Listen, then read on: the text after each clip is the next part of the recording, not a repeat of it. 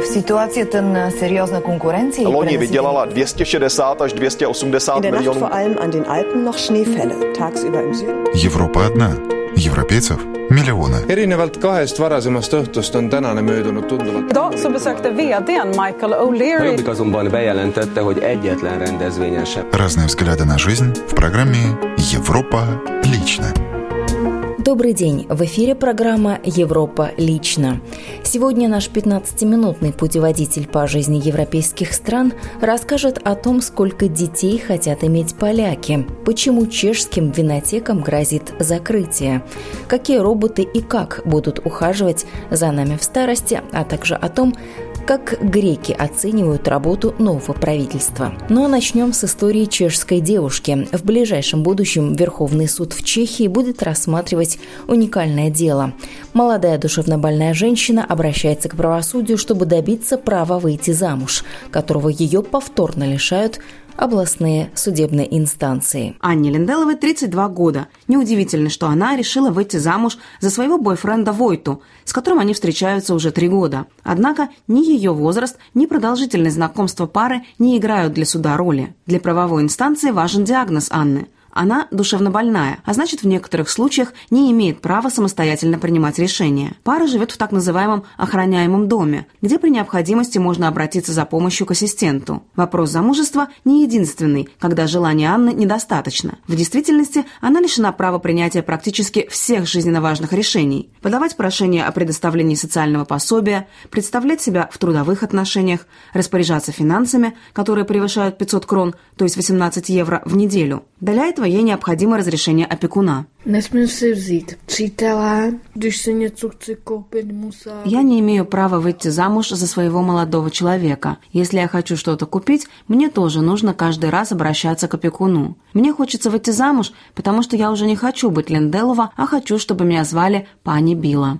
Nechci už jmenovat Landová, paní Bílá, chci se jmenovat. В настоящее время Анна Ленделова находится под опекой социальных работников из агентства по вопросам жилья с опекой «Долмен», которые для запрета брака не видят никаких оснований, в то время как суд считает, что ее приятель может злоупотребить состоянием девушки в смысле финансов. Однако за Анной по-прежнему будет закреплен социальный работник, который будет вести ее финансовые дела и присматривать за банковским счетом. После вынесения вердикта Соколовским областным судом Анна с адвокатом и сотрудниками социальной службы подавали апелляцию в Краевой суд города Плезень. И там их ожидала неудача. Но девушка не сдается. Со своим адвокатом Марошем Матяшиком они собираются подать апелляцию в Верховный суд. Takovéto omezení umožňuje nový občanský zákoník, avšak... Такие ограничения прописаны в новом гражданском кодексе, однако это весьма проблематично, и мы полагаем, что это положение противоречит Хартии основных прав и свобод, а также соглашению ООН о правах лиц с инвалидностью. Закон не должен давать судам право в индивидуальном порядке запрещать людям с инвалидностью вступление в брак. Soudy individuálně znemožňovaly lidem se zdravotním postižením uzavírat manželství. Адвокат Анны Ленделовой считает, что дело может дойти и до Конституционного суда. И еще о новостях Чехии. Хозяева винотек и мелкие виноделы обеспокоены желанием властей ограничить торговлю вином на разлив. В свою очередь, правящие выдвигают веские аргументы. Казна недополучает налоги, а количество контрафактной продукции только увеличивается. Главная идея Министерства сельского хозяйства заключается в том, чтобы продавать бочковое вино в разлив могли лишь сами виноделы. Утечка налогов исчисляется миллиардами крон. Мы не можем продолжать игнорировать то, что в каждом вечернем магазинчике продается бочковое вино, где мы не можем гарантировать покупателям, что это вино сделали чешские или моравские виноделы. Комментирует министр сельского хозяйства Мариан Юрочка. Rok mluvíme o kritickém a neúnosném stavu na trhu s vínem. Мы уже год говорим о безутешном состоянии нашего винного рынка. В первую очередь это касается бочкового вина, которое продается где попало в овощных лавках, вечерних магазинчиках, на заправочных станциях, в лавках с красками и лаками и так далее. Такое вино продается нелегально, без налогообложения, что создает нечестную конкуренцию. Se prodává na černo, prodává se bez daní a tím vytváří absolutně nekalou konkurenci. Статистика контрольных рейдов свидетельствует о том, что в каждой третьей бочке в лавках с разливным вином фальсификат. В 80% случаев речь идет об иностранном вине, которое выдается за чешское или моравское. Объемы ввозимого заграничного бочкового вина с каждым годом увеличиваются, актуальный показатель уже превышает 1 миллион гектолитров. Увеличение импорта связано с ценой. Себестоимость, например, литра самого дешевого испанского вина может составлять лишь 15 крон. Это около полуевро. Чешские же и моравские виноделы в этом случае не способны конкурировать, их цена в два раза выше. Однако во многих случаях качество ввозимого в Чехию заграничного бочкового вина весьма сомнительно. Министерство готовит для обсуждения сразу несколько вариантов ограничения продажи вина, комментирует Мариан Юрочка, министр сельского хозяйства. Один вариант предусматривает разрешение торговли бочковым вином только в погребах у производителей. Другая возможность – осуществление продажи из бочек, запечатанных акцизными марками. Естественно, планируется ужесточение контроля со стороны ревизоров и увеличение штрафов за нарушения počítáme s dalším ještě zpřísněním dozorových orgánů a i za zvýšení pokut. Следствием чрезмерного закручивания гаек, однако, может стать крах до 15 тысяч винотек и мелких винодельческих хозяйств, обращает внимание заместитель председателя Винодельческой ассоциации Ири Мадерич. Если мы не стремимся поддерживать исключительно торговлю вином в сетевых супермаркетах и не желаем лишить средств семьи моравских и чешских виноделов, избавившись от мелких и средних предпринимателей в данной отрасли, то сеть винотек надо сохранить. Клиенты винотек уже подписывают петиции за спасение их любимых лавочек. Владельцы же данных предприятий говорят о том, что проблему способен решить более строгий контроль и, естественно, противиться ограничениям. Спасибо нашим чешским коллегам и сейчас отправляемся в Швецию. Робот под старость. Готовы ли вы к тому, что в старости за вами будет ухаживать робот? Что лучше, помощь постороннего человека или возможность быть независимым? Например, если речь идет о принятии душа или посещении туалета. Разработка роботов для использования в здравоохранении идет быстрыми темпами. За последние годы был предпринят ряд инициатив как на национальном, так и на уровне Европейского Союза о развитии развитии новых технологий по уходу за пожилыми людьми. Одним из примеров робота, который предназначен для ухода за людьми, служит Бестик. Это изобретение высшей школы Мелардален. О том, как он работает, рассказывает Ханна Вестерлунд, изобретатель.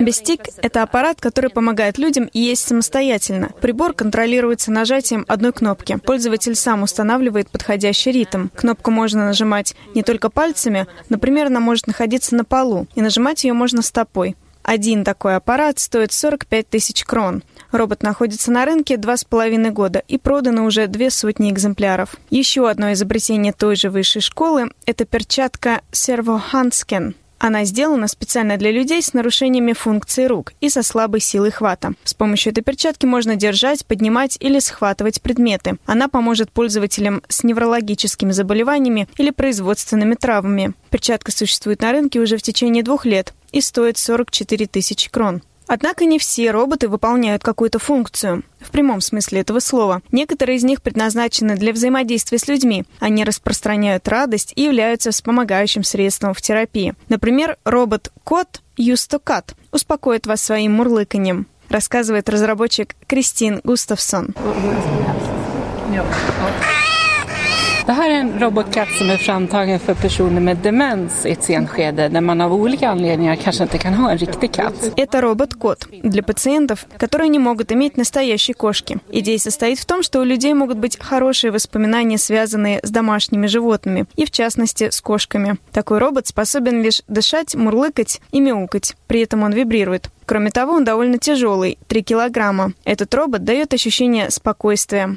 Такой котик обойдется в 12 тысяч крон, зато его не придется кормить. Уже около сотни таких кошек мурлычут по всей Швеции. В домашних условиях человеку необходима помощь сразу нескольких роботов, например, одного для принятия душа, одного в туалете, кормящего робота. Все они стоят десятки тысяч крон, а выполняют лишь ограниченные функции, в то время как один персональный ассистент может оказать всю необходимую помощь. При этом отметим, что средняя зарплата персонального ассистента составляет около 18-20 тысяч крон в месяц, и при этом они не требуют технического обслуживания. С этим согласен Нильс Эрик Салин, философ из Лунского университета и член Национального совета по медицинской этике. Я tror att роботarna på sikt kommer ta, ta över vissa arbetsuppgifter som idag utförs. Я думаю, что роботы, по видимости, будут выполнять некоторые виды работ, которые до сих пор выполняет человек. Роботы могут выполнять тяжелую работу или ту, которая может причинить вред персоналу. Однако Нильс Эрик считает, что человеческий контакт – это то, чего роботы не могут заменить. Я бы не хотел, чтобы робот заменял человеческий контакт. Самое худшее – это быть изолированным и жить в окружении роботов. Однако самый лучший вариант – это когда роботы выполняют всю тяжелую работу, так что персонал может уделить больше времени именно общению с пациентами. Он также отметил, что массовое применение роботов в медицине может привести к перераспределению денежных средств средств в здравоохранении. Большая часть из них в таком случае будет переведена с медицинского персонала на технический персонал по обслуживанию роботов.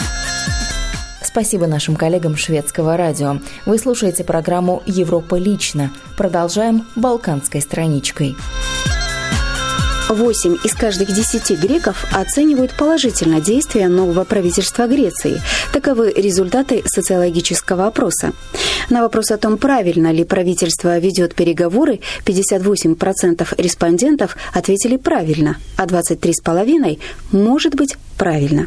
Оптимистически настроены на исход переговоров 79,7%, а 81% хотят, чтобы Греция осталась в еврозоне.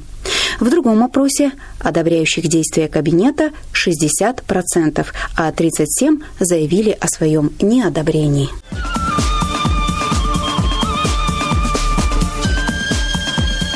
Более 46 тысяч албанских граждан эмигрировали из Албании в прошлом году, преимущественно в западноевропейские страны.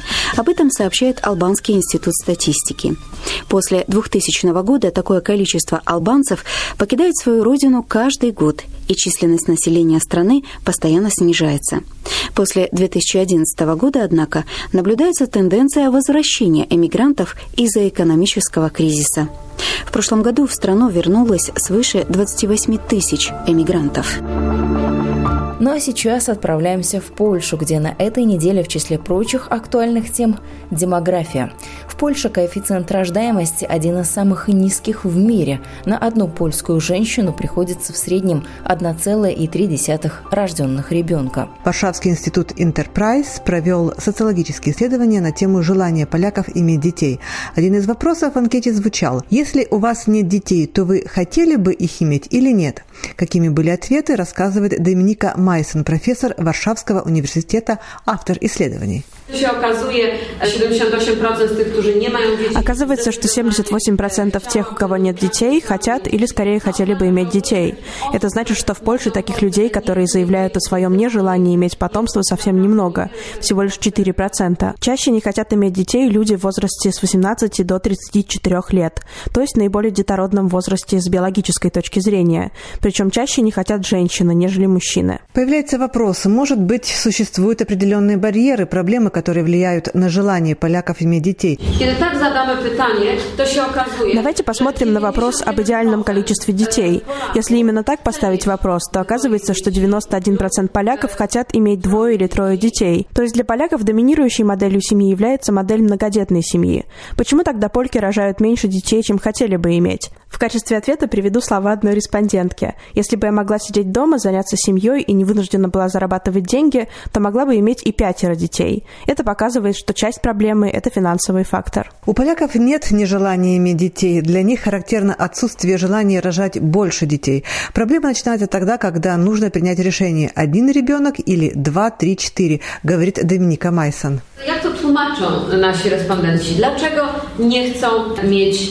Часто мы слышим стереотип о том, что люди хотят иметь много денег, получать какие-то заоблачные доходы, что люди настроены на достаток и потребительский стиль жизни. Это не так. Речь идет о стабильной материальной ситуации, а не каких-то больших деньгах. Люди хотят, чтобы их доходы были стабильны. Иоанна Крупская, глава Союза больших семей «3+,» и мать семерых детей, говорит, что ее не всегда воспринимают как более счастливую мать. Что интересно, если поставить условие, что нет финансовых ограничений, то оказывается, что 12% опрошенных решилось бы иметь четверо детей, 3% пятеро, а 2% шестеро. Эксперт Марчин Багинский считает, что результаты проведенных исследований говорят о необходимости изменений в просемейной политике страны. Мне кажется, что с точки зрения просемейной политики системные изменения возможны, и могут стать эффективными ввиду того, что поляки по статистике хотят иметь в два раза больше детей, чем у них есть. Коэффициент рождаемости показывает, что одна полька рожает в среднем 1,3 ребенка, но она хотела бы иметь двое или трое детей. Часто системные изменения не согласованы и действуют на короткий период. Пособие при рождении ребенка, отпуск по уходу за ребенком, а потом наступает пробел длительностью в два года, пока ребенок не пойдет в детский сад. Здесь могут помочь так называемый воспитательный бон.